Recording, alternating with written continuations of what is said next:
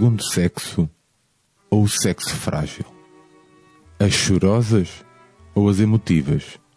Eva ou Catarina Eufémia? Rosa Parks ou a Dama de Ferro? Amália Rodrigues ou Greta Thunberg? A história da humanidade é uma história no feminino. Ouçamos então as mulheres na primeira pessoa. Mulher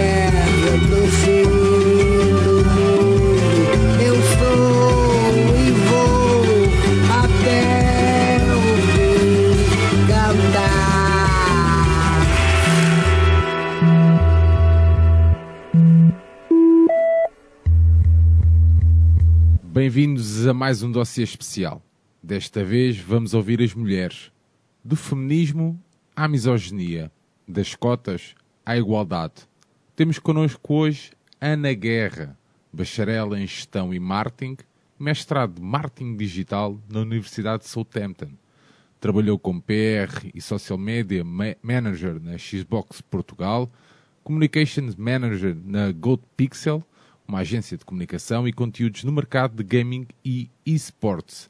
Além disso, é gamer, streamer e teve um podcast. Ana, olá, bem-vinda. Oi, olá. Obrigado por teres aceitado o nosso convite. Ana, hum, uma pergunta muito simples, um desbloqueador. Ah, já usaste uma caneta, uma máquina de escrever ou jogaste Sebútio? Ah, jogar Segútio ou Sebútio, não sei, isso eu não conheço. Mas Ok, canetas uso frequentemente, sou grande adepta de, de ainda escrever em cadernos e máquina de escrever sei que usei quando era mesmo muito pequenina. Não sei se cheguei efetivamente a escrever alguma coisa ou simplesmente teclava porque achava que era engraçado, mas lembro-me da minha mãe ter uma. Lembro-me também de uma vez, segundo a minha mãe, que eu vim com a boca toda suja porque acho que tinha tinta da máquina de, de escrever. Portanto, isso é o que eu me lembro. Ahm, é isso. Ah, Ok. Muito bem, muito bem. Olha, no, começando, no site da empresa onde trabalhas, podemos ler que na faixa dos 18 aos 25 anos é mais comum ver gamers na internet a jogar videojogos do que a assistir a transmissões de desporto, sendo que os millennials des- despendem cerca de 95 euros por mês em videojogos. Isto parece significar que o futuro já chegou e os esportes já ultrapassaram realmente os desportos normais? É, é difícil, é difícil responder essa pergunta, ah, porque no fundo estamos a considerar aqui uma data de variáveis diferentes. Umas coisas são o número de visualizações, né? outra coisa é o dinheiro que depois é feito ah, com venda de t-shirts, venda de merch, ah, estádios. Portanto, eu não, não consigo neste momento, não, não tenho na minha posse todos os dados para dizer se já ultrapassou ou não acho que é claramente uma ameaça e, sobretudo, do lado das visualizações, ah, os números são altamente extraordinários. Se formos olhar para uma final de League of Legends, eu acho que já deve estar a ultrapassar. Se fosse, se por exemplo, se visses ah, o Super Bowl no Twitch, se calhar o Super Bowl no Twitch tinha menos pessoas a ver do que a final do, do League of Legends. Ahm, acho que, é assim, estádios, etc., vendem muito dinheiro com lugares, né? No, Em termos de streaming e em termos de esportes, começas a ter alguns torneios desses bastante grandes também. Ah, Mas o acesso, o acesso é vedado, é isso? Ou, ou seja, tu para conseguires ver o vídeo Pagas. tens que pagar um X. Ah, não, não, não, calma. Pagas o, para, para estar presencialmente no evento. Imagina que eu quero ir ver as finais do League of Legends. Se Ok. calhar custam 100, 200 euros. Pronto. Ok. Uh, mas uh, para veres no stream é grátis. Ok? Portanto, isto é uma das grandes diferenças dos esportes em relação ao, àquilo que, por exemplo, seria o caso do, do futebol. Ainda temos muitos jogos de futebol que, se quiseres assistir, tens de ter Sport TV ou tens de ter Sim, sim. Eleven ou o que quer que seja. Enquanto que, em termos de esportes, é na sua maioria uh, público. Portanto, uh, ou passará no Twitch, ou passará no YouTube, ou no próprio canal deles que eles tenham, mas é quase sempre, uh, pronto, grátis. As pessoas podem assistir à vontade e, eventualmente, poderão haver outras formas até de monetizar dentro da própria stream com as pessoas que estão a ver, porque muitas destas plataformas são bastante sofisticadas, não é? Uh, e pode até haver formas das pessoas interagirem e, e pagarem, etc., dentro do próprio live stream. Não achas que, não achas que o modelo de jogo de, de negócio vai ser alterado e comecem a cobrar? Ou seja, isso se calhar é esta universalidade que é a grande vantagem que não, uhum. que, que, não vai ser alterada? Ou achas que o futuro pode eu, ser? Eu não acho que vai ser, acho que há dinheiro para fazer de outras formas, ou seja, uh, nos esportes vende-se vende muita merch mesmo, ou seja, t-shirts, uh, teclados de, com, feitos em parceria com outras marcas, ratos, uh, sei lá, até conteúdos exclusivos, às vezes. Portanto, há uma data de coisas que podem ser feitas sem necessariamente necessitar de, de vedar o, o, acesso ao, pronto, à visualização do desporto em si. Um, para além de que muitos destes, os próprios streamers, os próprios streamers, desculpa, os, os próprios jogadores, alguns deles fazem stream nos seus próprios uhum. canais também, independentemente das prestações quando estão com o clube, não é? E, e, esses, e esses jogadores streamers também acabam por fazer dinheiro também uh, e eventualmente pode haver aí algum tipo de negociação com o próprio clube nesse sentido, uh, etc. Portanto, eu não vejo isso a mudar, ou seja, respondendo à tua pergunta, não vejo que vá uh, no futuro vedar esse tipo de conteúdos. Se pode é haver outros conteúdos acessórios que surjam pagos ok? Uh, por exemplo, imagina ver um documentário e eles colocarem esse documentário no Netflix, já é um, já é um conteúdo pago, né? Sim, sim. pronto, acho que é mais por aí. Oh, Ana, e... e... vai, vai, Eros. Não, não, era na sequência dessa pergunta que tu ias fazer agora. Era o. Eu não sei se conheces este nome, o André Agnelli, que é o presidente das Ligas Europeias, ou de uma associação de Ligas Europeias e dos uhum. grandes clubes que é o, que é o diretor-geral da Juventus. Ele, ele, ele identificou mesmo a maior ameaça ao futebol, é mesmo vem, vem, tipo, vem dos esports, não é? E, e a, nossa, a, a, nossa pergunta seguinte era mesmo essa situação, era eu creio que as grandes equipas de futebol ainda não perceberam um, bem o fenómeno e têm criado algumas equipas de, esportes, tipo, por exemplo, durante o confinamento a, a, a La Liga teve um grande tipo, teve uma boa ideia, porque colocou os próprios jogadores de, das, das equipas a jogar entre si num campeonato virtual, o que, o que parecendo que não, tipo, trouxe algum engagement desse, de, deste, deste mercado mais jovem, que normalmente tem, tem um acesso vedado aos estádios, porque os próprios preços dos bilhetes também são, são, são mais caros, etc, etc. A, própria vivência de futebol é completamente diferente daquela que eu tive, tipo, por exemplo. E eu aqui já sou um, um velhinho, não é? Mas, um, mas eu iria dizer, tu achas que tu achas que no futuro ou daqui a cinco anos há espaço para que haja equipas ou, ou começa a haver uh, alguma reputação nessas equipas de, de esportes sem, sem estar agarrado ou, ou, ou, ou agregado a um Benfica, a um Manchester United, ou seja, usando o nome de um, de um clube, ou não? Ou seja, realisticamente, atualmente, os maiores clubes de esportes não são clubes de futebol, nem são clubes de basquetebol, ou seja, não tem nada a ver. Uhum. Aliás, uh, tirando se calhar o Schalke no League of Legends, no restante são clubes que, pronto, são, às vezes alguns até começaram como festas de LAN ou, ou ou amigos que tinham clãs e coisas assim, e a coisa foi crescendo, começaram em outras modalidades, etc., até construírem o reinado, no fundo, têm agora. Portanto, acho que definitivamente os esportes não precisam dos clubes de futebol, por exemplo. É. Mas se calhar os clubes de futebol começam Precisando. a precisar dos esportes, né? E eu uh, construindo um bocado naquilo que tu estavas a dizer, eu acho que os clubes de futebol, de futebol acabam por ter dois erros principais a entrar nos esportes. Um é acharem que esportes é FIFA. Ou seja, se tens uma equipa de futebol, vais entrar nos esportes, o que é que tu vais meter? FIFA. E depois acabas por só ter uma modalidade FIFA e isso é um bocadito pobre ou é redutor daquilo que é o potencial do clube.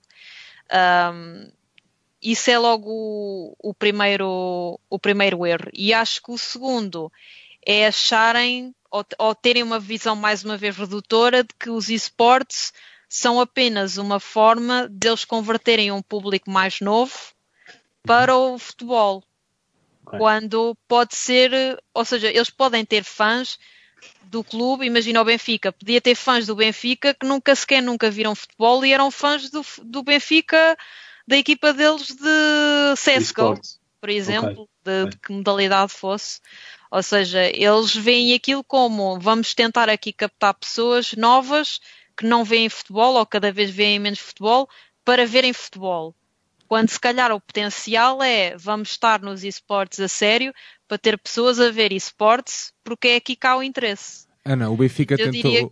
o Benfica tentou entrar eh, neste mercado uh, um ano ou dois um, contratando um, um atleta, uh, vou uhum. dizer assim, o Zezinho. o Zezinho, um atleta que era bom, que era muito bom, atenção. Sim, mas parece que veio para aqui meio perdido, não é? Porque não há, não havia, não há um projeto real de esporte, não é? Uh, não foi criado, depois de um momento para o outro o Zezinho abandonou o clube, uh, uh, o contrato terminou, pronto, vamos assim, o contrato terminou.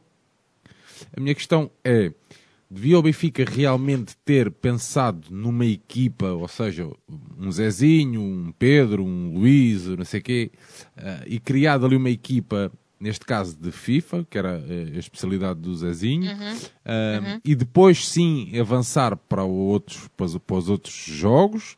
Um, ou achas que aquilo foi um pouco tipo, ah, nós também já cá estamos, quando no final, quando afinal não estamos lá, não é?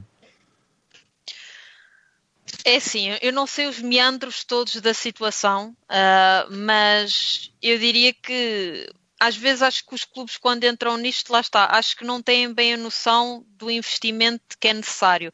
Pensam que se calhar aquilo é uma coisa assim uh, acessória que eles podem ter e que isto pode ser uma coisa engraçada para a gente experimentar e para trazer aí malta nova e não sei o quê.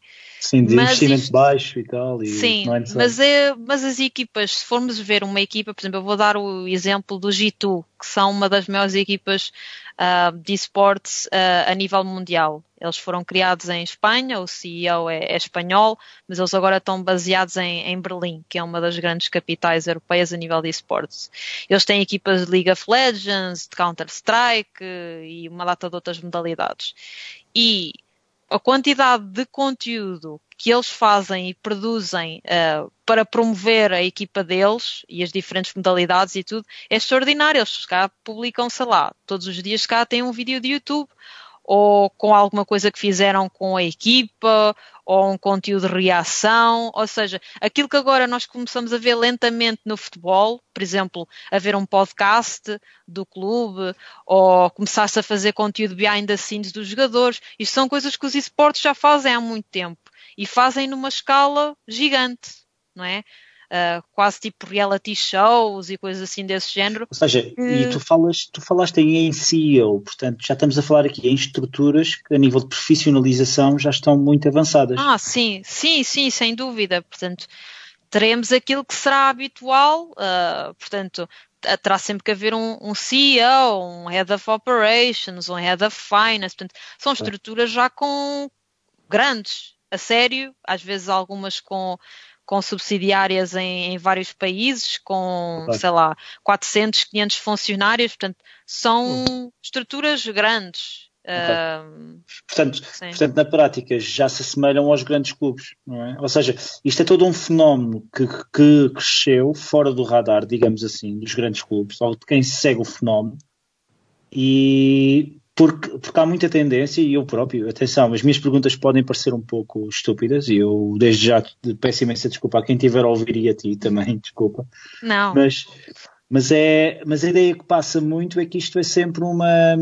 É, é como se fosse uma espécie de um, de um, de um espetáculo sidekick, uma como se fosse uma coisa que tivesse, fosse meia dúzia de, pá, que fossem uns sim, miúdos, miúdos a jogar, yeah. sim, sim, sim, sim, a jogar e que não, as pessoas não têm mesmo um nível de, não têm mesmo essa, sim, essa mas não é, não é. Um, e pronto, e nós ainda há bocado vocês começaram com a tal, com a tal quote de, de que os millennials gastavam cerca de, não era 60 ou 90, já não sei bem qual é. Pronto, o valor.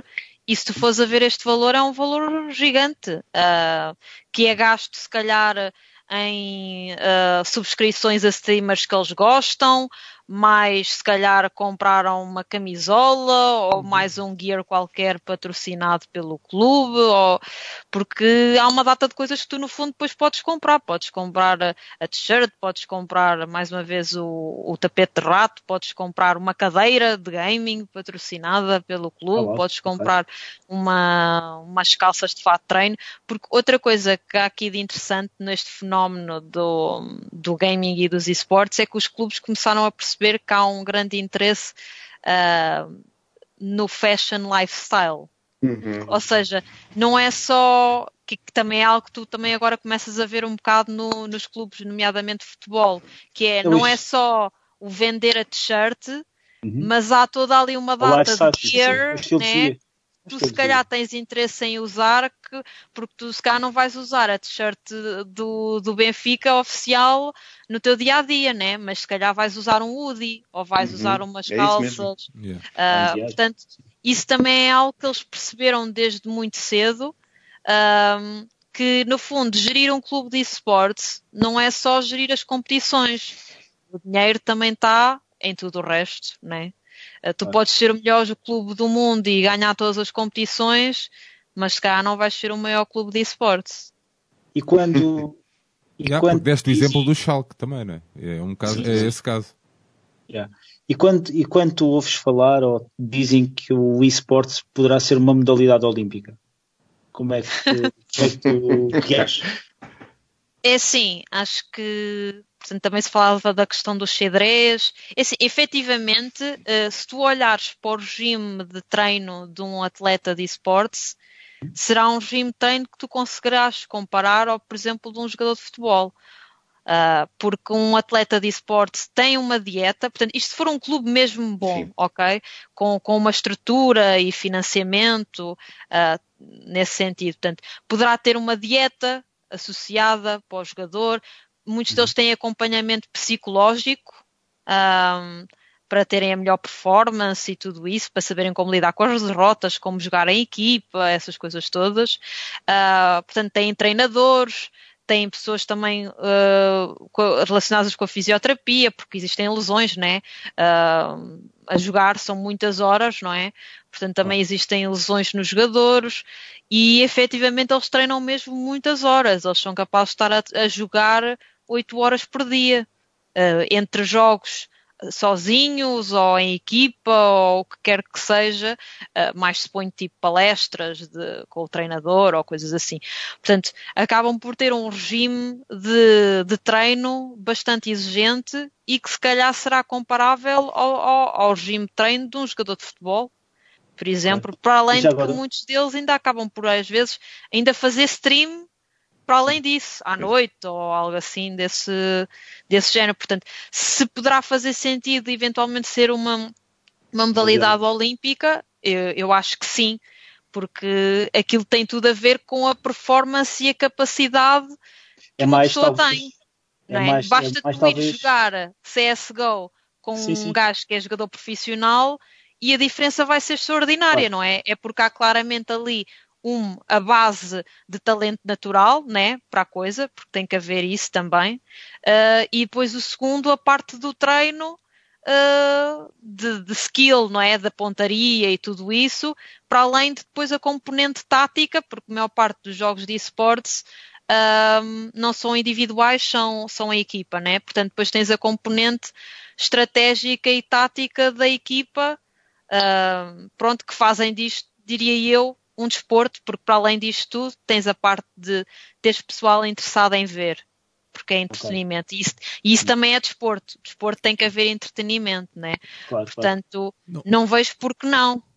Oh, Ana, deixa-me só, oh, deixa só fazer aqui uma questão. Uh, há bocado, voltando aqui um bocadinho atrás na conversa, tu achas também que, sendo as, as, as, as streams abertas a todo o público, e atualmente, tu para quereres ver um jogo de futebol, seja uma Sport TV, uma Eleven Sport ou mesmo uma Benfica TV, tens que pagar para ver os jogos. Tu achas que também está aí uma das grandes diferenças e, e que, que, estes esportes podem albergar todo o tipo de, de, de, público também nesse sentido, porque é um, um conteúdo em base gratuito? Aberto. Acho que sim, definitivamente é assim. Nós vivemos num mundo em que é tudo gratuito, só que não. Não é? Uh, é gratuito porque não pagas, mas uh, não é gratuito porque no fundo são os nossos dados que, que estão a ser vendidos. Mas se tu fores a ver as, quais são as plataformas que têm sucesso hoje em dia, é o YouTube, é o Facebook, é o Twitter, é o Instagram, são tudo plataformas que tu não pagas.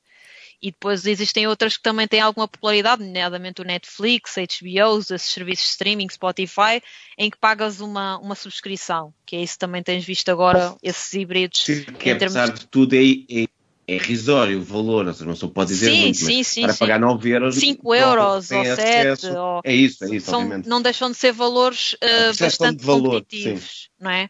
Do que estares a pagar, sei lá, 20 euros por um canal ou algo desse género, não é? Uh, por isso, acho que isso definitivamente que, que é um fator que, que torna isto muito mais acessível, não é? Não só acessível em termos de, de dinheiro, mas em, mas em termos de público, não é? Porque se calhar o público mais novo está mais habituado cada vez mais a não ter que pagar pelos conteúdos, não é? Um... Pois. Pois. E existe algum, existe algum perfil tipo de jogador? Eu tinha aqui, eu tinha uma dúvida muito específica que é qual eu, eu bem sei que não podemos colocar isto tudo no mesmo e os esportes são muito diversos, não é? Ou, sim. Vários sim, jogos sim. Tipo, são diversos, mas tipo qual, tipo, qual seria a idade que dirias que uma pessoa estaria no topo das suas capacidades? Ui, ok. Uh, surpreendentemente é muito novo, ou seja, é o equivalente, por exemplo, como no futebol, portanto será ali entre os 17 e os 22, 23, será algo assim nessa altura. Ou seja, os grandes jogadores muitas vezes chegam aos clubes e têm o seu breakthrough, é mais ou menos por volta dessa idade. Depois existe tal como no futebol. Portanto, isto no fundo acaba por ter muitas semelhanças, o que é curioso. Sim, não é? Uh, muitos deles depois chegam, chegam pronto, aos 25, 26, 27 e se calhar consideram ir para treinador por exemplo, ou criar o seu próprio clube de esportes, ou algo assim desse género. Portanto, isso seria a continuação, no fundo, eventualmente a carreira, ou até alguns, às vezes, retiram-se do competitivo para se dedicar totalmente a streaming, ou seja, para se tornarem uh, full-time uh, criadores é. de conteúdo é? no Twitch ou noutro sítio qualquer. Imagino que, havendo tantos jogos, é impossível responder à pergunta quem é o melhor jogador de esportes de sempre, porque no fundo era como se estivéssemos a comparar o jogador de futebol, de basquete, de hockey. Exato. Seja, não há, não, mas há alguma figura que se destaque de todas as outras, alguém que se diga. Que seja, que, que seja o Tony Hawk do esporte. Sei lá, há, há, vários exemplos uh, consoante as modalidades, como estavas a dizer, mas por exemplo, posso-vos dizer em Portugal, que se calhar será o mais interessante, um, é o Fox, que é de uhum. CSGO. Para já, o, o, o, a modalidade de esportes mais popular em Portugal é Counter-Strike. Pronto, é CSGO. Okay. Se calhar vocês próprios até, uh, quando estavam na, na escola, se calhar lembravam-se de, de haver miúdos okay. a jogar, ou coisas assim, ou na faculdade, ou algo desse género. Até eu me lembro, pronto, na minha altura também havia muitas pessoas a jogar Counter-Strike. Portanto, será o, é o, o título mais popular e que é um título também grátis. E é um, jogo, seja... é um jogo um bocado básico, não é? Ou não? É um bocado. É básico na perspectiva em que. Deve seja, jogar fácil, muito, fácil de aprender, não, difícil não. de masterizar, percebes? Não, no sentido tu entras não é lá, nada o conceito é que tens uma equipa, não é? 5 uh, contra 5. Uh, aos tiros e matas as 5 pessoas, acaba a ronda e é um ponto para a tua equipa. Portanto, basicamente é isso. Portanto, é simples nessa perspectiva, mas a nível tático, obviamente, há ali muita estratégia de conhecer os mapas, de, da economia, porque em cada ronda tu tens dinheiro que vais gastando nas armas e consoante pois. ganhas a ronda ou não, ganhas dinheiro ou mais ou menos.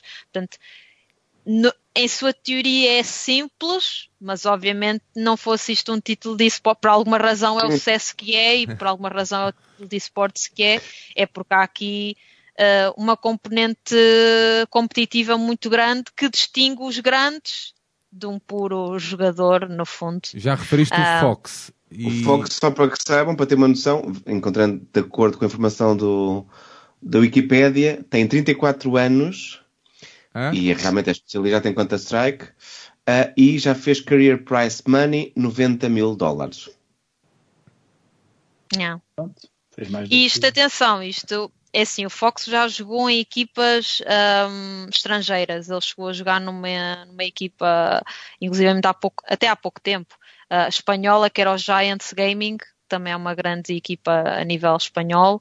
Mas se formos pegar em atletas uh, de equipas internacionais, não é? Que jogam verdadeiramente nos melhores clubes do mundo, nos Cloud9, nos G2, nos é? Fnatic, aí se calhar estamos a falar de jogadores que num ano fazem milhões. Portanto, sim, sim, sim. como jogadores de futebol, que, e alguns deles miúdos super novos que literalmente não sabem o que fazer ao dinheiro. Têm hum. umas contas, aquilo vai enchendo e eles também passam, estão sempre, eh, muitos destes jogadores, uh, quando tu vais para grandes equipas de esportes, muitas vezes vais para uma, eles chamam-lhe uma gaming house, ou seja, okay. estás lá numa casa gigante com os teus colegas todos de equipa e vocês treinam todos e, e comem juntos e tudo isso. Uhum. Ou seja, eles, o clube providencia essas condições ao, ao, ao, jogador, não é? E, portanto, tu acabas por não ter grandes gastos até na tua vida, não é? E passas a tua vida na gaming house, quase. Hum. Portanto, vais gastar dinheiro no quê? Em alguns caprichos, né, que tu queres, eventualmente umas festas e tal, mas, mas é um bocadinho diferente, né? A teres, alguns deles haverão de ter as suas mansões e tudo isso, mas, mas é. é, é um bocadinho diferente do futebol nesse sentido, se calhar. Ana, uh, deixa-me só, Aires, deixa-me só virar aqui a nossa, a nossa conversa. Ana, onde é que onde é que entram as mulheres neste mundo? É que a minha percepção é que faltam ainda jogadoras e também personagens. Sim, é assim, nós podemos pegar isto por, por, por, duas perspectivas diferentes, ou por duas áreas diferentes, porque uma coisa é, é o, os videojogos em geral, outra coisa são os esportes, não é? Um, que, os esportes são a, a vertente competitiva do gaming, mas existem muitos jogos que não são competitivos. Uhum. Uh, podem ser jogos de plataformas ou uhum. jogos de, de história ou, ou, simuladores. Portanto, se falarmos no, no gaming em geral, acho que. Um, portanto, sem dúvida que existe um, uma disparidade entre o número de, de homens e o número de mulheres na indústria, isso é óbvio, tal como existe em toda a indústria tech, sendo realista, uh, mas os esportes acho que dão ainda o passo mais à frente e acho que ainda existe uma disparidade maior. Yeah, Focando especificamente, por exemplo, nas equipas, que era o que nós estávamos agora a, a falar, um, ah, portanto, nas, as equipas não têm necessariamente de ser de homens, mas é, é, quase tudo homens. Portanto, foram raros os casos na história em que tiveste mulheres em equipas de esportes uh, e depois o que acontece é acabam por ser criadas equipas femininas. Um, por exemplo, existem equipas femininas de Counter-Strike ou League of Legends, mas não têm nem metade, nem um quarto, nem um décimo okay. da, da popularidade. Inclusivamente, uh, as grandes competições que existem são homens que competem nelas, tal como existe uh, o Campeonato do Mundo de Futebol uh, e, e, e UEFAs e sendo assim. Que no, sendo que no futebol, muitas vezes, quem, quem menospreza o futebol feminino diz porque elas fisicamente não têm a, a compleição física do, do, do, dos homens. Aqui, a parte física também faz diferença? Sim, está tá provado, uh, segundo estudos, que é diferente.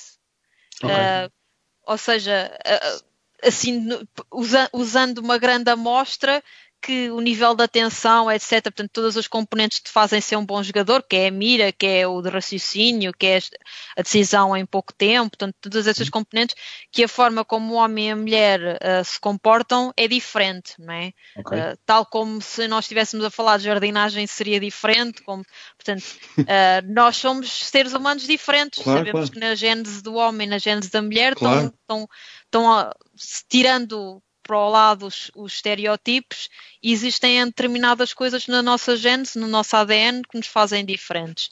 E nos esportes será igual. Uhum. Uh, mas a, realidade que tu estavas a falar, de, a nível físico, de porte ou whatever, é uma, é um, ou seja, será uma variação muito mais diminuta, não é? Se calhar é de uma percentagem que nem sequer é consider, considerável. Agora, okay. porquê que será que temos uh, tantos homens uh, na indústria e, e, e, tantos campeonatos, etc. E porque é que não haverá tantas mulheres? Nem eu sei bem uh, explicar, mas sei que realisticamente em competições que são femininas as visualizações são muito mais pequenas e sendo visualizações mais pequenas, obviamente as marcas têm menos interesse também em investir, a press, os jornalistas têm também menos interesse em cobrir ou vão dar menos atenção. Portanto, isto é sempre uma bola de neve, não é? Uh, que faz com que. Mas isso uh... não pode haver, não pode haver, não pode haver também estereótipos culturais, ou seja. Ah, claro. Ao, ao homem, ao homem ou ao rapaz é destinado os desportos com, com, competitivos ou que estimulam Sim. essa competição e os, e, os, e os videojogos são uma grande plataforma e são, nesse aspecto, claro. têm esse apelativo, isso, não é? Têm esse será, diário.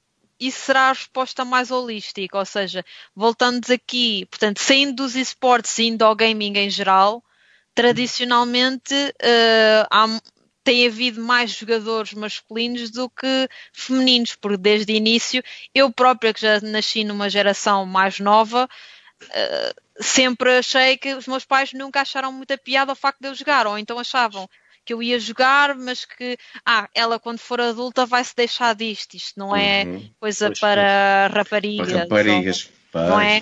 Ou que, ou que existem jogos de rapaz e jogos de raparigas, né? que as raparigas gostam é de jogar Sims e Candy Crush e os homens jogam Counter-Strike e FIFA, pronto. Portanto, existem toda esta data de, de estereótipos uhum. que acaba por, se calhar, influenciar a própria mulher a escolher isto como um, ou, ou, ou, fonte de hobby ou entretenimento, e dois, eventualmente profissionalizar-se na área, não é? José, por exemplo, tu tiveste que explicar à tua família ou amigos, não, não, é, é disto que eu vou fazer vida?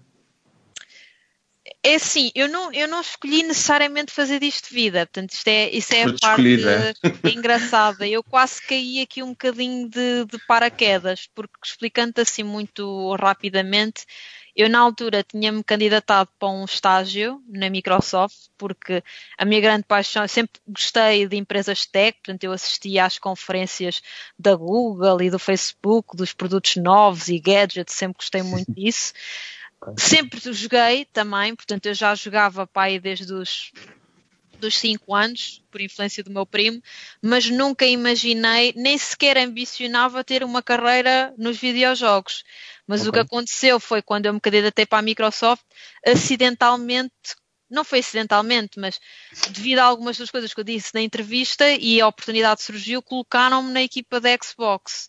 Okay. Que não deixou de ser uma blessing para mim e eu gostei disso, mas isto colocou a minha vida toda numa trajetória, que é a trajetória que eu tenho atualmente, que, que é trabalhar na indústria dos videojogos, mas nunca fui algo que eu quisesse nem que missionasse.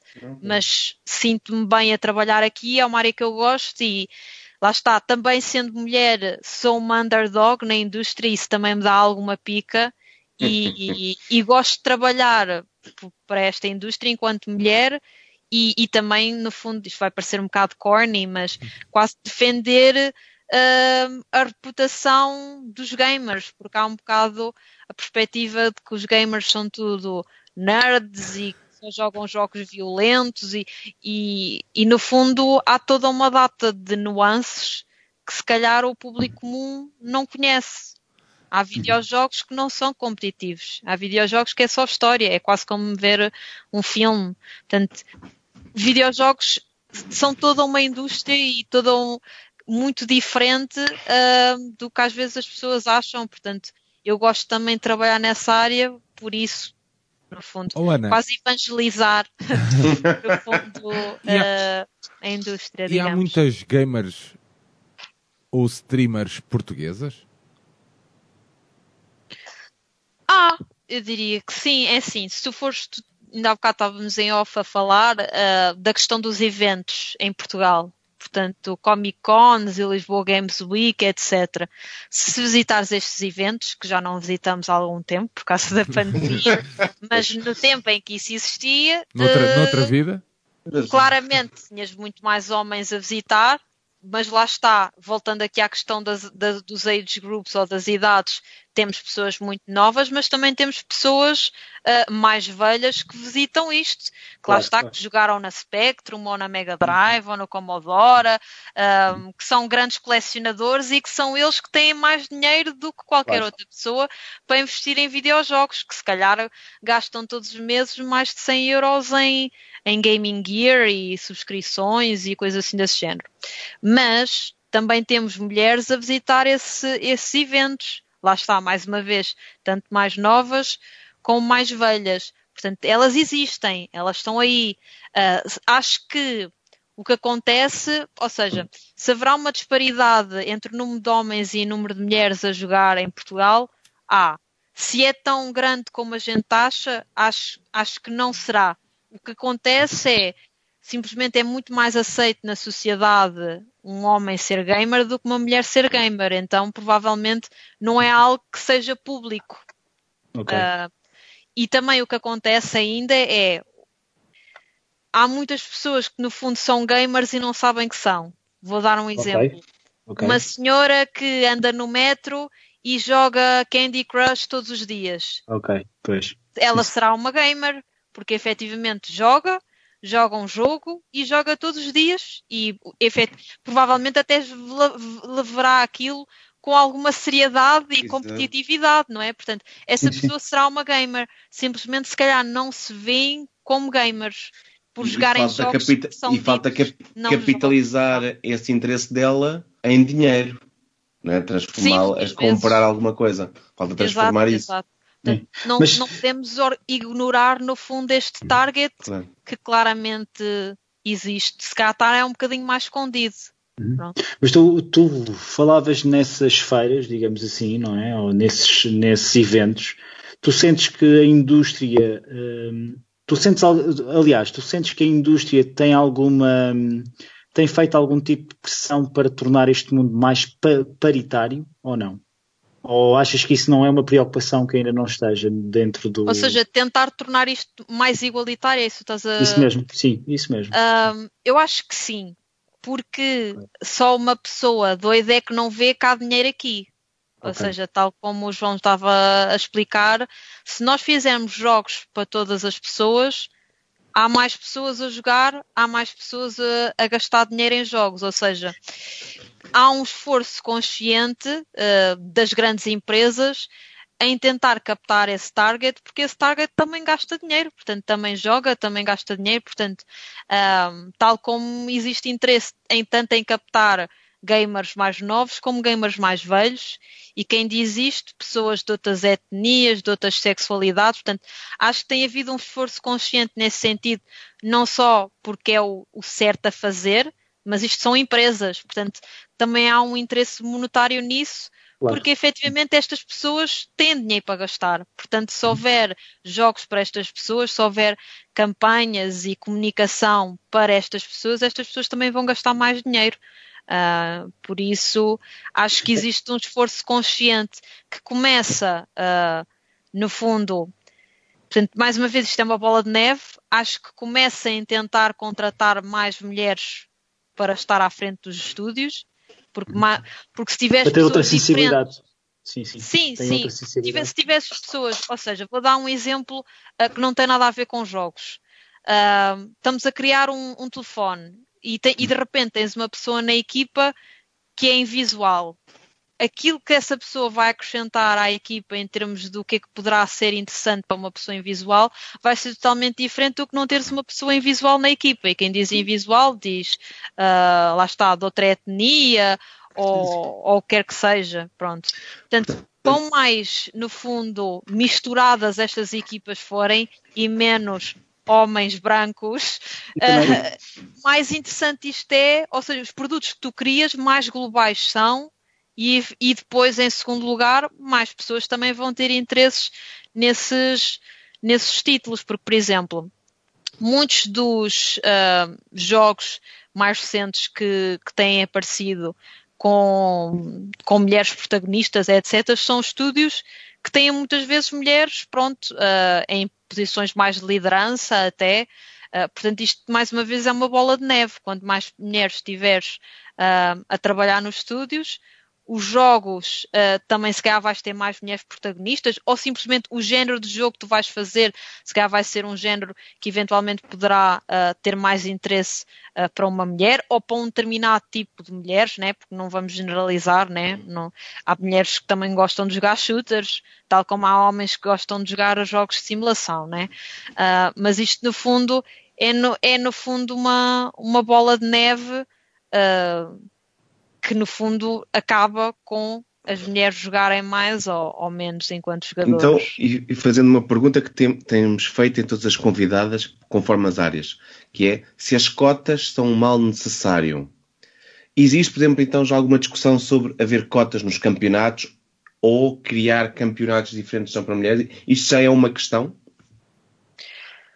Uh, cotas em termos de esportes neste momento não existe Uh, nem sei necessariamente se seria a melhor forma, mas, por exemplo, aquilo que se tem tentado fazer é criar torneios, cada vez mais iniciativas especificamente para mulheres. Uhum. Porque assim também, não só estamos a dar exposição, né?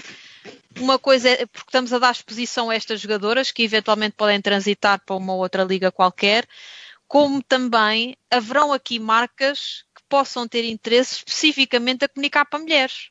Ou uhum. seja, nós podemos ter um, a Sephora, que é uma marca de maquilhagem. Muito bem definido. Exatamente. Exato, podes ter a Sephora, que é uma marca de maquilhagem, a patrocinar um torneio de esportes uh, em que participam mulheres.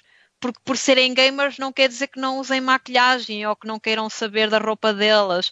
Até porque, olhando, por exemplo, para o Twitch, muitas das streamers até se maquilham bastante e gostam de fazer cosplays e, e maquilhagens relacionadas com jogos ou portanto existe também essa um, no fundo preconceito que, que, as mulheres que jogam uh, à semelhança dos homens todos eles usam usam óculos e UDIs e, e, vivem numa cave, né? não é assim que as coisas são. São pessoas normais. Mas também, mas também não, há o risco, não há o risco de ser também ao, ao contrário, ou seja, não, não há muito risco de, de haver uma efetiva obje, objetificação da mulher, neste caso, ou não?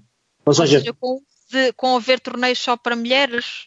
Sim, mas em que elas têm que estar, têm que ter uma certa imagem, têm que estar todas maquiladas. Mas não têm, atenção, elas não têm. Elas podem estar vestidas como elas. Aliás, os equipamentos das mulheres que jogam uh, em modalidades de esportes são, são equivalentes aos dos homens. Portanto, é uma, é uma t-shirt, nem sequer, na maioria, nem sequer são assim muito cintadas. Portanto, não, acho, acho que a objetificação acho que não será um problema, diria okay. eu. Agora. E na indústria? Sentes isso ou não? Sem ser em esportes? Ah, ah, claramente. Por exemplo, no caso do Twitch, uh, é um, acho que é, é muito claro. Ou seja, temos vários homens que no fundo fazem prey a mulheres do, do okay. Twitch, né? Que, ou que tal como acontecerá com youtubers e celebridades, Sim. não é? Portanto, quando existe o culto a uma personalidade, uh, há sempre perigos né, associados com uh, não só uh, comentários inapropriados no chat, com mensagens privadas, às vezes até descobrirem moradas e, e ameaças ou stalking. Portanto, tudo isso existe definitivamente uh, e, e, é um problema, né? Um... Já passaste por isso, Ana? Uh, epá, eu acho que não. Ok. É assim, obviamente que já. eh, Ou seja, não numa perspectiva que eu considerasse grave, ok? Ok.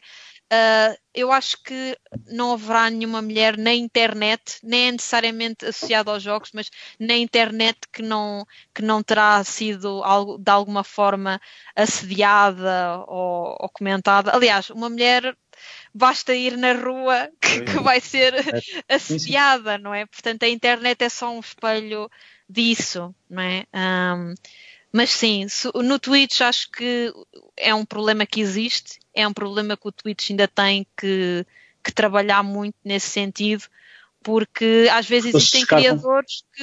Eles se descartam ou não?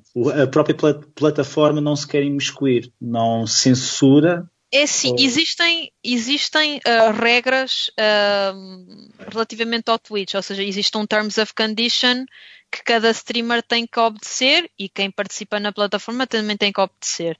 Ou seja, existem regras sobre ah, estares a beber em stream, embebedar-te em stream, ah, se estás a usar roupa que se estás totalmente de, de decote, se é fato de banho.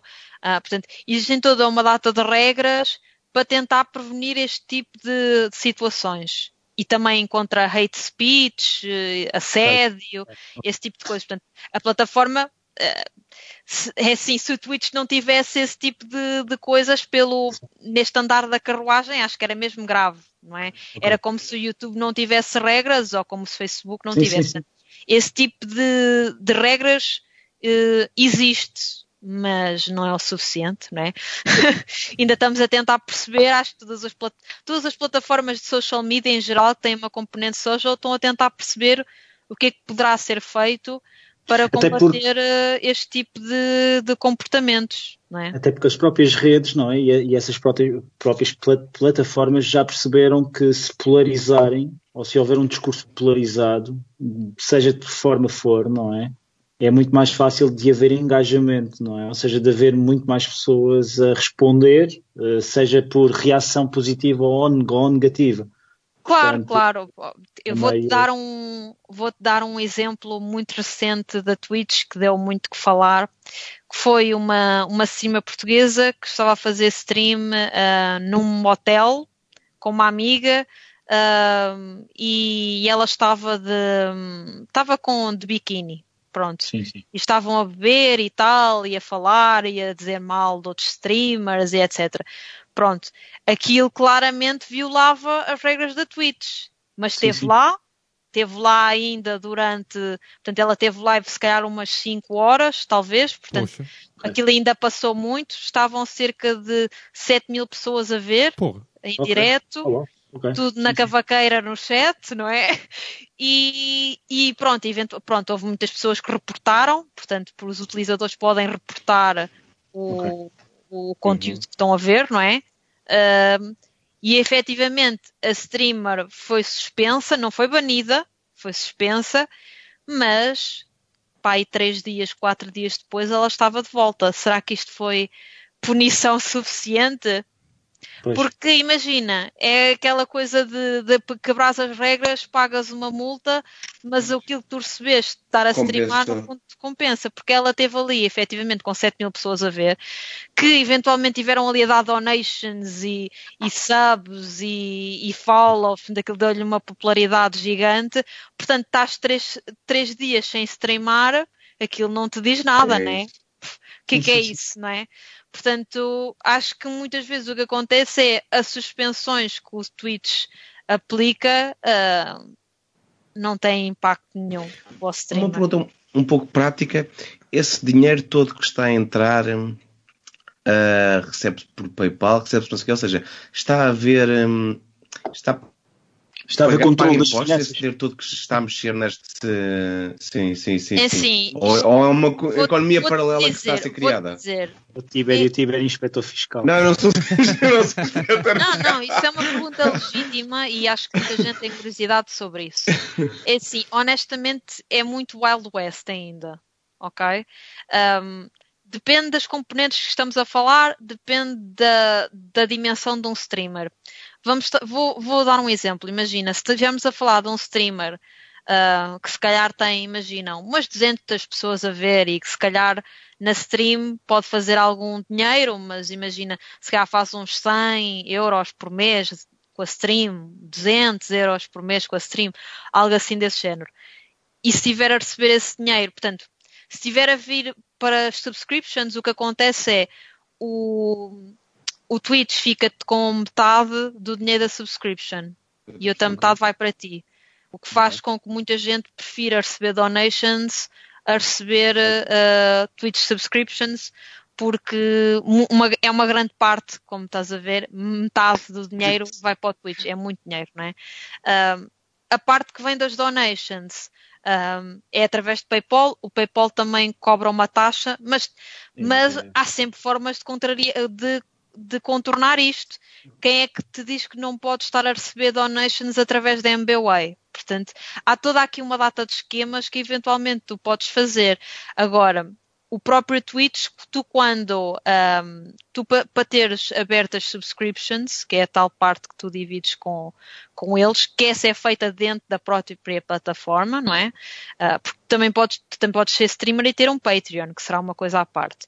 Mas dentro do Twitch, que é a subscription, tu tens que, tu quando passas a, portanto, há uma parte em que tu tens que, para já tens que ter um determinado níveis, é um, são requisitos muito baixinhos, mas tens de ter um determinado nível para poderes ter subscriptions no teu canal.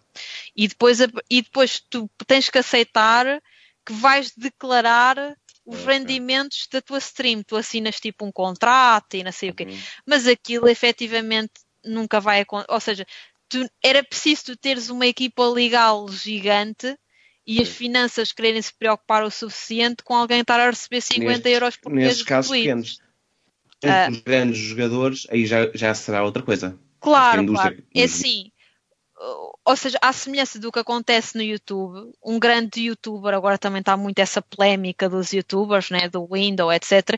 A maior parte desses youtubers tem uma agência por trás que lhes negocia as coisas. Portanto, aqui, isso aí são valores que, não digo, não poderá eventualmente haver valores que não sejam registados, né? Uh, mas mas a maioria das coisas serão feitas de forma lícita, uh, portanto, um streamer terá que, das duas, uma, ou fará através de uma, de uma agência, ou de uma, ou de uma empresa que os agencia, ou então terá que abrir uma empresa, como faria um freelancer ou algo assim do género, para declarar esses rendimentos, não é?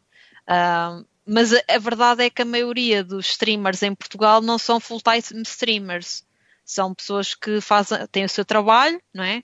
e que depois eventualmente podem fazer stream. Portanto, é, na sua generalidade, uh, a maior parte deles eu diria que não devem uh, declarar os seus rendimentos, porque lá está, porque não é um valor substancial para o fazer.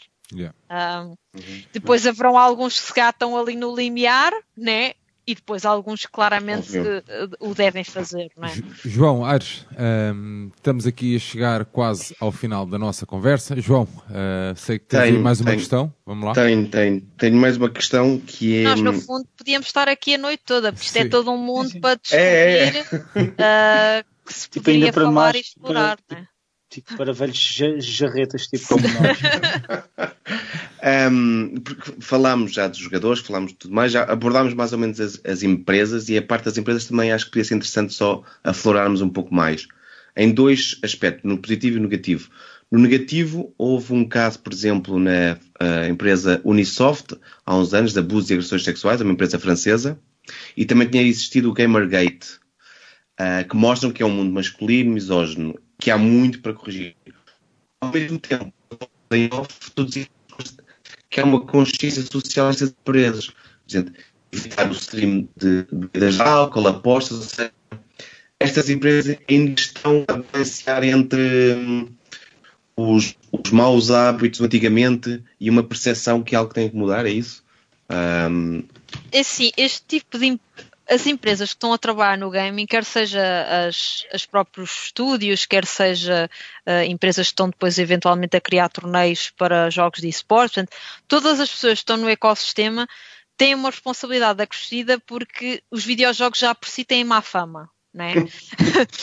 Portanto, há que trabalhar extra hard, o dobro ou o triplo, para ao máximo tentar se dissociar de álcool, uh, pornografia, betting, uh, todo esse tipo de temas, vamos lhe chamar shady. Portanto, sem dúvida que existe essa preocupação, até porque muitos dos jogos têm um público uh, mais novo, por exemplo, indo ao fenómeno do Fortnite, temos muitas pessoas novas a jogar Fortnite, uh, portanto existe, existe essa preocupação. De que forma é que essa preocupação se materializa? Uh, materializa-se dentro do próprio jogo, né? Portanto, pode haver, por exemplo, vou-vos dar um exemplo na Riot Games, o Valorant, que é um jogo de tiros que será semelhante ao, ao Counter-Strike. Existem opções para, por exemplo, tu retirares o, o sangue, ou seja, em vez de, por exemplo, uhum. quando os bonecos levam um tiro, em vez de ser sangue, é, por exemplo, estrelas. Portanto, uhum. esse tipo de coisas portanto, existem mecânicas que os developers colocam dentro do jogo, às vezes para amenizar esse tipo de coisas, ou por exemplo, filtros anti-nudez. É. Uh, portanto, existem esse tipo de iniciativas que são feitas isto dentro do próprio jogo, não é? Depois, em segundo lugar, com as empresas onde são feitas parcerias, ou seja, um, eu diria, são depende dos jogos, né? Porque pode haver aqui jogos com um público totalmente mais velho, não é? E que aí pode haver interesse em colaborar com, com uh, bebidas alcoólicas e coisas assim do género. Mas em geral existe uma preocupação também no tipo de empresas com quem tu queres colaborar. Ou seja, okay. um, em campanhas de marketing ou lançamento de produtos, etc. Não é? Um, e depois tem a ver com as figuras, não é? Que tipo de figuras é que tu vais querer associar a este jogo? Figuras, estou a falar em personalidades, não é? Sim, sim. Uh, se tu tens um jogo que é o Fortnite, né? Está ali uma data de miúdos a jogar, se calhar não tens interesse em tentar trabalhar com um criador de conteúdo que uh, passa a stream uh, a beber ou a fumar ou o que quer que seja, não é? Portanto, acho que existe aqui uma data de componentes, né? Uh, desde a parte de, desde coisas mais relacionadas com a comunicação e marketing, a coisas dentro do próprio jogo, que aí é development puro, no qual as empresas têm uma preocupação, um, pronto, com o que é que se associam, tal como qualquer empresa, né? Um, uma marca de roupa terá as suas preocupações, ou, claro. ou, uma marca de bebidas também terá as suas preocupações, né?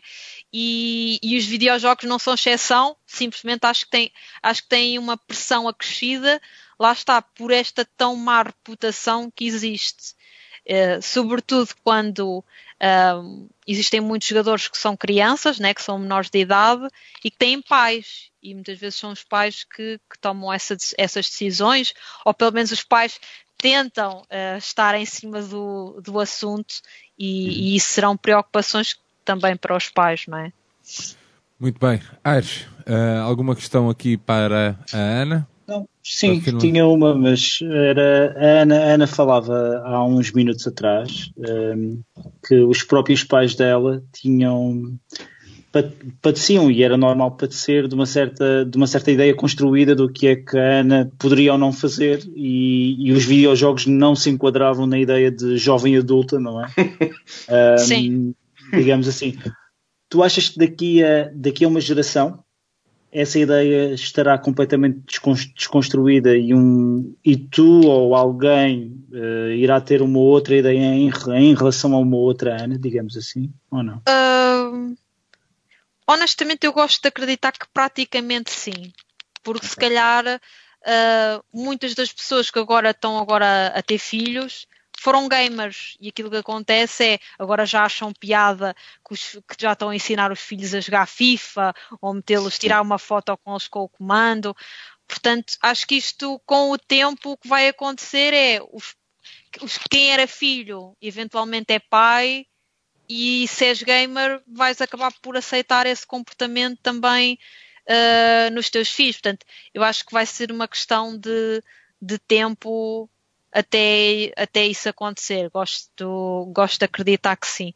É assim, no, no caso dos meus pais, um, houve essa discriminação no início, um, nada do género, atenção, nada do género impedirem-me de jogar. Sim, sim, sim. Uh, mas haverá casos assim, não é? Haverá casos em que, que nunca quiseram comprar uma consola às filhas. Aliás, eu posso dizer, eu estou num, num grupo, que isto até poderá ser interessante para algumas das pessoas que estarão a ouvir, que é o videojogo de Isela, que é um, um meetup mensal de, de mulheres que, que jogam, ok? okay.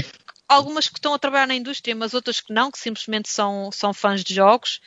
Um, e as histórias, pronto, que às vezes contamos lá, muitas delas, por exemplo, só começaram a jogar uh, a sério muito mais tarde na vida, porque foi quando elas finalmente conseguiram comprar uma consola ou comprar um PC, porque era algo que os pais não apoiavam. Ok? No meu caso, felizmente, os meus pais, portanto, eu não tinha dinheiro, né? Foram os meus pais que me compraram as minhas consolas uh, quando eu era mais nova e que compravam jogos. Qual é que foi e... a primeira? Uh, eu acho que a minha primeira consola portátil foi uh, o Game Boy Color. Uhum. Okay. E, e home console foi a PlayStation 2. Okay. No entanto, acho que a consola mais antiga que eu joguei foi a Sega Mega Drive que era okay. do meu primo, sim, sim, sim. e cheguei a jogar também na PlayStation 1 e, e, herdei, depois o meu primo ofereceu-me uh, o, o, Game Boy original dele, portanto Não. aquele calhamaço cinzento né, que existe. Ele, é uma boa deu... arma de arremesso. É, é. Por isso, pronto, depois eh, no fundo acabei, como já vos contei, acabei por ingressar sem querer nesta área. Uh, a minha mãe, acho que o meu pai também, mas eh, pronto, já conversei mais disto com a minha mãe. A minha mãe, apesar de não compreender na sua totalidade a indústria, tal como vocês cá também não compreendiam na totalidade, não é? Portanto, não, não tem mal nenhum, mas pelo menos ela reconhece que é uma área de, de grande investimento e que existe um grande potencial. E de é? expansão. É? Sim, sim, de expansão, não é? Por, e é, e é verdade, portanto basta. Pá, falavam, falavam que a indústria, a indústria dos videojogos, uh, eu não estou não aqui a mentir, mas, mas colocando aqui é maior, patamar, é maior, a indústria maior... dos videojogos é maior do que a indústria da música e do cinema juntos, juntos atualmente. Pois, neste momento. Um, Portanto, basta olhar para a indústria do cinema, não é? Que, que agora, atualmente, atualmente está, está um bocadinho mal, né? Mas vamos olhar antes da pandemia nos seus auges com filmes da Marvel e essas coisas todas, e mesmo assim a indústria dos jogos faz muito mais dinheiro. Mas também não é difícil perceber porquê, não é? Casa, Porque então. um jogo, tu compras um jogo um jogo custa-te novo uh, 60 euros, 70 euros. Esse jogo dá para uma duração de 30 horas, não é? Portanto, se calhar jogas num, num mês, se, for, se fores uma pessoa que joga, vá, que, que joga com alguma uh, frequência, né? No próximo mês, se calhar já estás a comprar outro jogo diferente, portanto já são mais 70 euros. Depois existe todo o gear associado a jogar, né? Headsets, teclados, ratos, um, expansões, sei lá, expansões, né? E, e, surpreendentemente, às vezes acho que as pessoas se calhar não têm esta noção que é os jogos que muitas vezes fazem mais dinheiro são os jogos grátis. Sim, Pronto. sim. Que é o caso, tenho... por exemplo, do Fortnite, né? Não, não precisas de pagar, é um jogo free, podes, basta ires à internet e sacas o Fortnite. Um, mas o dinheiro todo é feito em, na sua maioria, em skins. Uhum. Uh, no caso do FIFA é os packs, abrir packs, uhum. não é? Uh, portanto, isso também é algo curioso. Sim, sim. E tudo isso é muito dinheiro, né? Ao final do mês, tu jogares vários jogos e, e gastares muito dinheiro nessas coisas, acabas por gastar uma quantidade considerável. Portanto, se gastares 70 euros ou 100 euros, isto vezes 12 meses, vê lá quanto é que tu não gastaste só em jogos, é tirando ainda Gear e essas coisas todas que eu também estava a explicar, porque lá está, no caso das consolas, tens que comprar consolas novas, né? Acabas por eventualmente teres que renovar consolas e elas não são baratas, nós sabemos, são sim, sim. 500 euros. E, e no lado dos PCs é, é ires atualizando as gráficas, tudo, RAM, essas coisas Portanto, é, definitivamente não é um hobby barato Uh, não é? Pois, pois, pois. Muito bem, João Aires, uh, estamos aqui a chegar então ao final da nossa conversa. Ana, nós por norma uh, todos sugerimos algo para ler, que as pessoas devem ler, ver, ouvir. nestes episódios um bocadinho mais curtos, deixamos, deixamos que seja que, que a convidada que seja a convidada então a sugerir algo. Tens alguma coisa que queiras partilhar connosco, que a malta deva ouvir, ver, ler? Hum, ok, vou aqui tentar uh, jogar. jogar. Não, não, não, não, não. Vou tentar desafiar-me. Pronto, estamos a fazer um dossiê, né, no fundo relacionado com as mulheres sim, e hoje sim. até é o Dia da Mulher. Estamos a gravar isto no Dia da Mulher. Uh, vou tentar recomendar uma série, um filme, um jogo, pronto, relacionado ou que eventualmente possa ter um, um protagonista feminino bastante interessante. É assim, em termos de jogos, acho que qualquer pessoa que tenha uma PlayStation 4, que será a maioria da população, ou seja, dos jogadores portugueses, muitos deles têm consolas PlayStation, acho que é obrigatório jogar The Last of Us. Que, okay. pronto, que a personagem.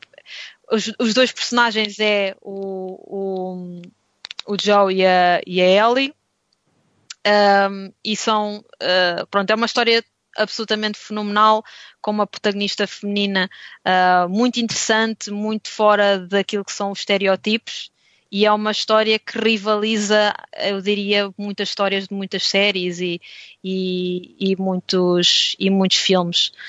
Um, principalmente para quem gosta de vá, digamos, para mundos apocalípticos, vá.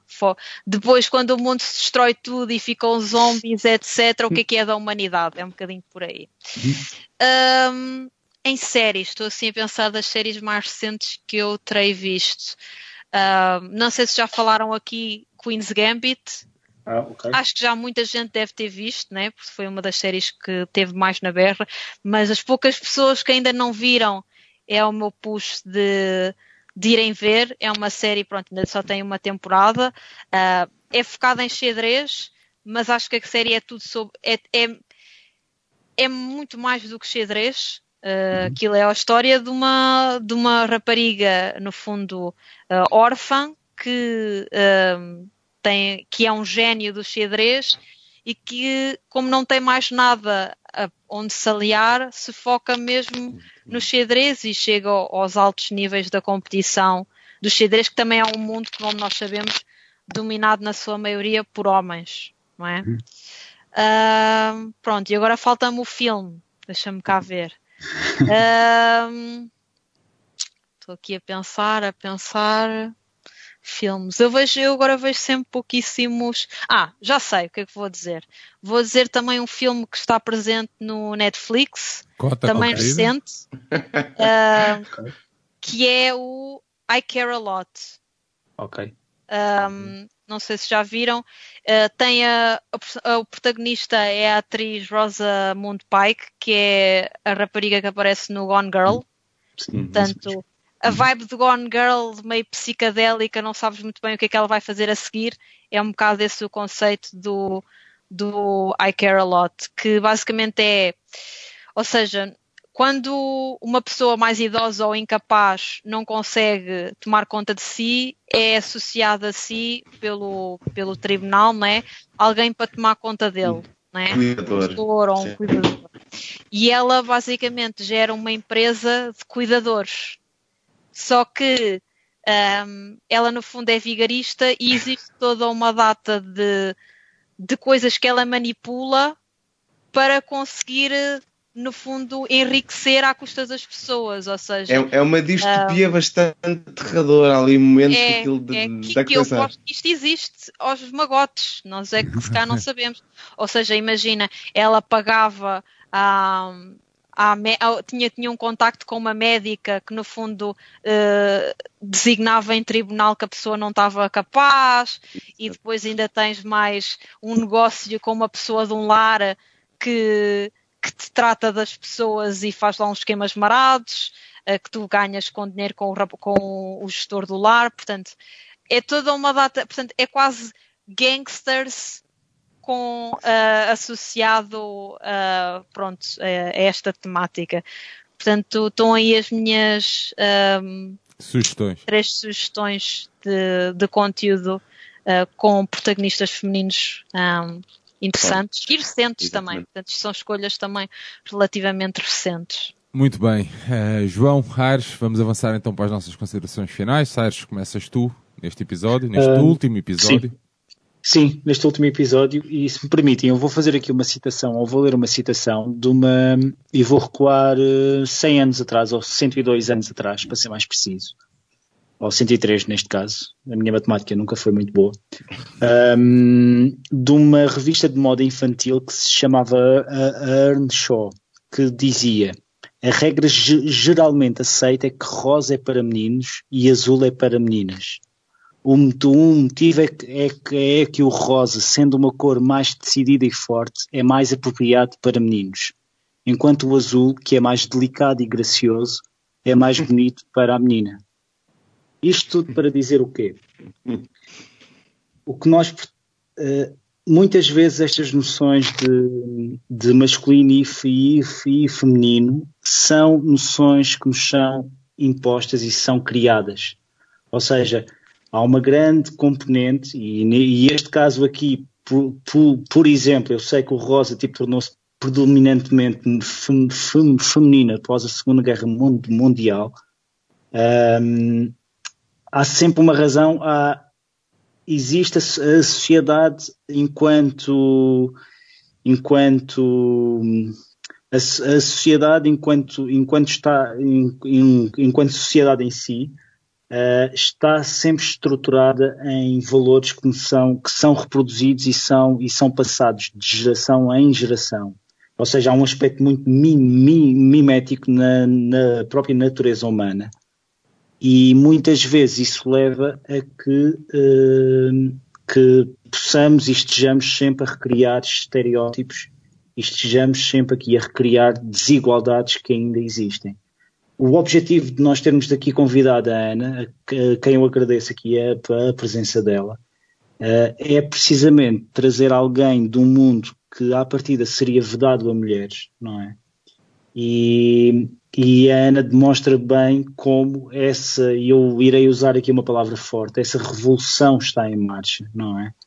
E demonstra bem que é possível, mesmo neste mundo que eu direi que cheira a testosterona, não é?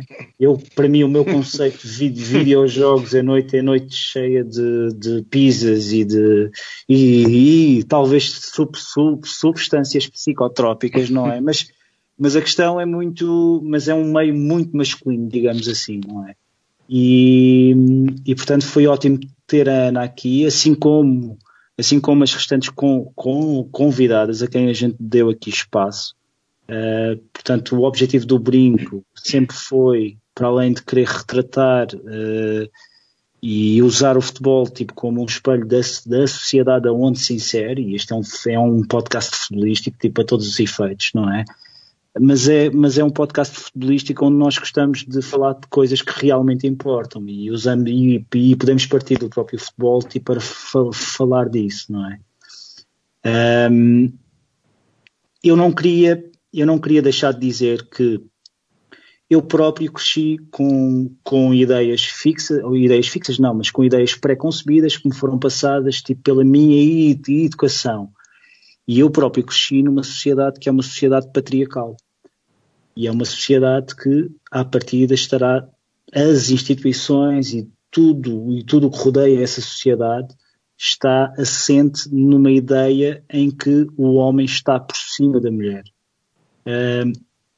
Eu não sei se irei viver muito mais anos ou não, mas gostaria de pensar que daqui a uns anos essa, essa ideia com a qual eu ainda nasci, e eu cresci aqui no meio analógico, não é? Portanto, eu ouvi, eu tinha acesso à Mega Drive, mas não tinha acesso porque não tinha dinheiro para ter uma Mega Drive. Portanto, hoje em dia também o acesso é completamente diferente. Aqui fazendo aqui a ligação a este, a este, a este episódio, mas, mas quero acreditar que as novas gerações têm, têm outro tipo de ferramentas e espero bem que este, que este brinco ou esta série de, de, de, de, de episódios coloque pessoas a refletir porque um, mais do que homem ou mulher, acho que, acho, acho, acho que importa criar uma sociedade uh, em que se criam um, um círculos virtuosos e não círculos viciosos. E como tal, a nossa missão aqui no, no Brinca é dar espaço a isso. Passo a bola aqui ao João. Muito bem, João Tibério.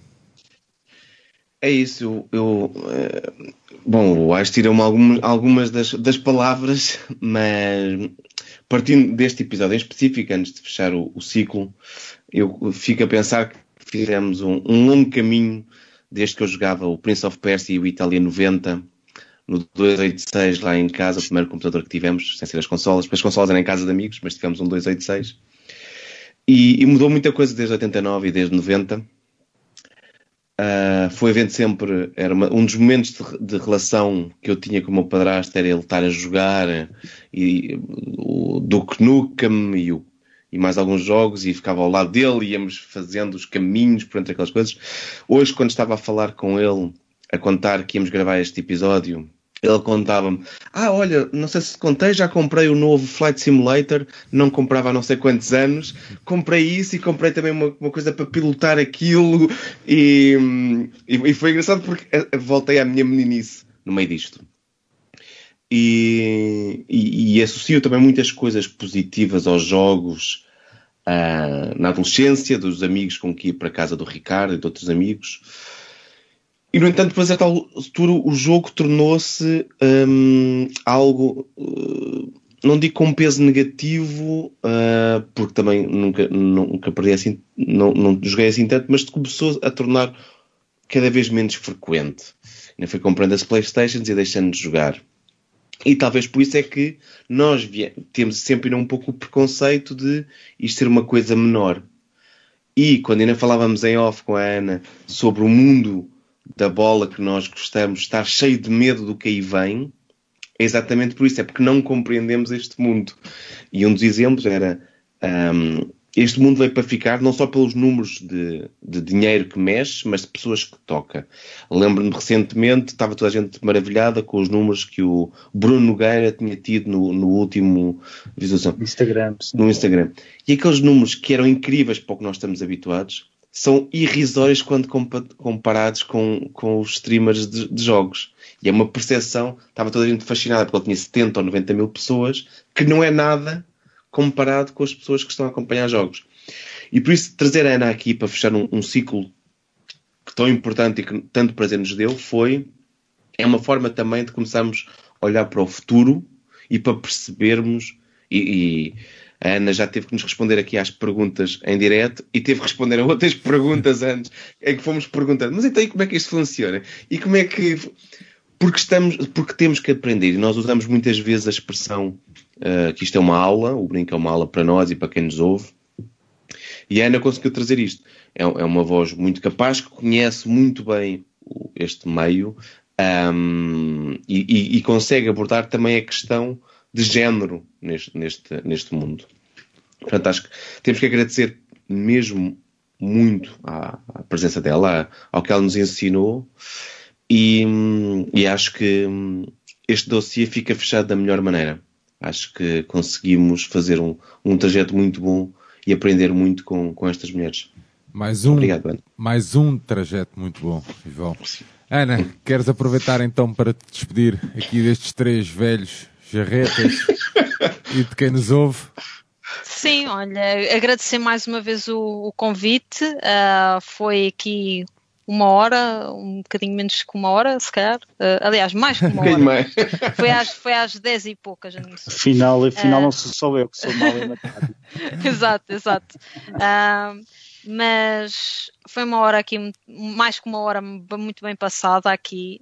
Um, acho que deu para tocar em, em muitos temas, mas este mundo dos videojogos é, é muito grande. Uh, que grande não só em profundidade, mas também no nível de temas que, que toca, porque lá está, existem toda uma data de, de géneros de jogos, uh, não é só jogos de corridas, nem é só FIFA, nem é só uh, shooters, existem toda uma data de, de coisas diferentes.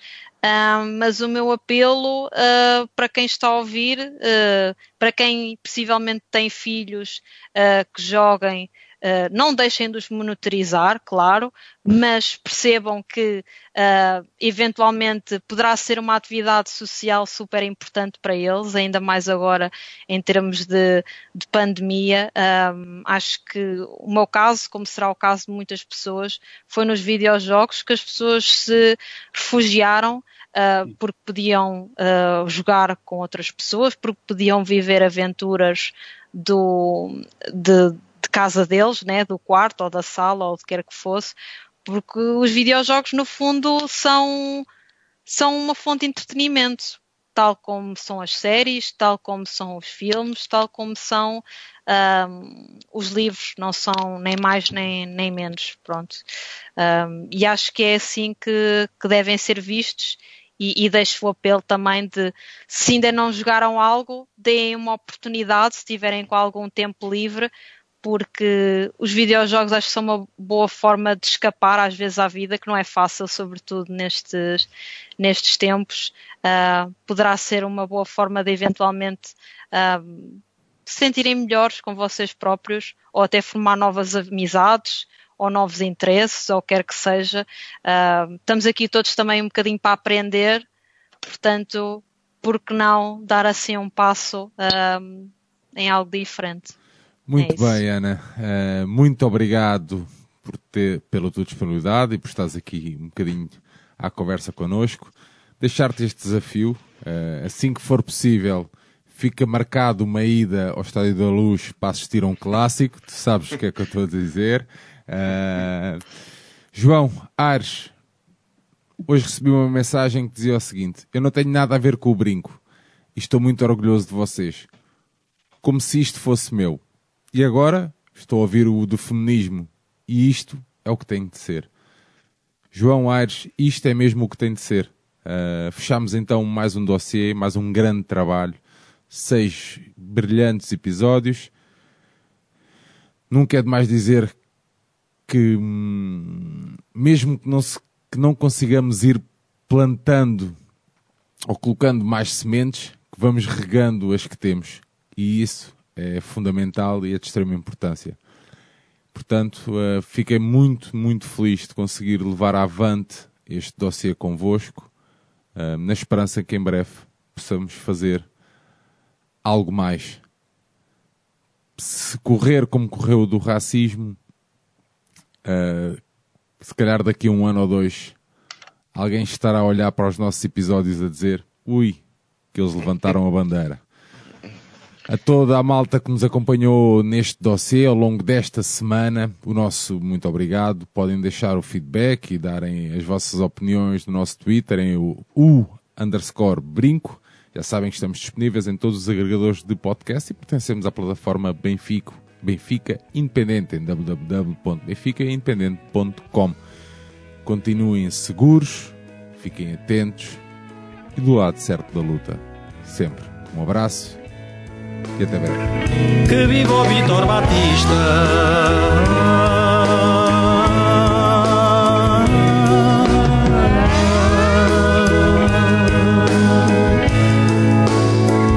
Que viva o Vitor Batista!